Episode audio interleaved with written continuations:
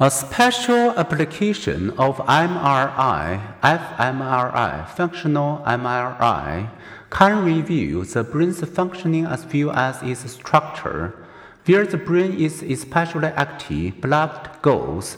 By comparing successive MRI scans, researchers can watch as specific brain area activate, showing increased oxygen-laden blood flow as a person looks at a scene, for example, the fMRI machine detects blood rushing to the back of the brain, which processes visual information.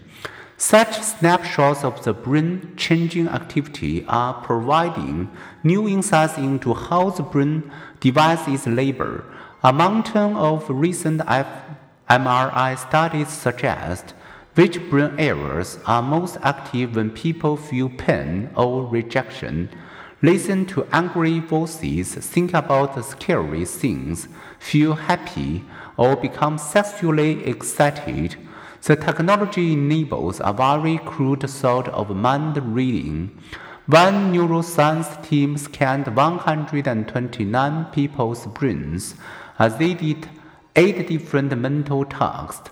Other studies have explored brain activity associated with religious experience, though without settling the question of whether the brain is producing or perceiving God.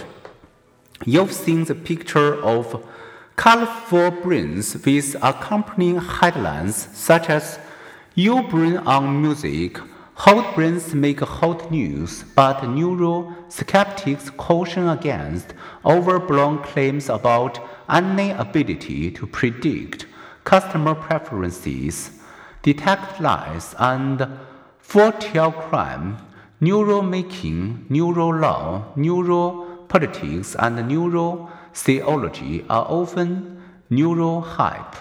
We can credit brain imaging by illuminating the brain's structure and activity, and with sometimes helping us test different theories of behavior. But given that all human experience is brain based, it's no surprise that the different brain areas become active when one listens to a lecture of lust for a lover.